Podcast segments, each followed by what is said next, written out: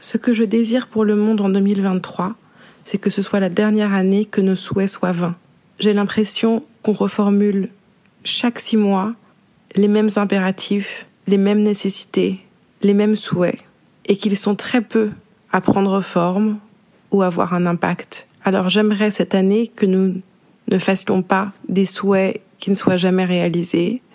J'aimerais que tout ce qu'on espère pour la Terre, pour le monde, pour les animaux, pour les hommes, prenne enfin forme, que l'urgence ne soit plus seulement des mots, mais qu'elle soit une réalité, qu'il n'y ait plus une année suivante vers laquelle on repousse, que cette année, ce soit l'année de tous les changements.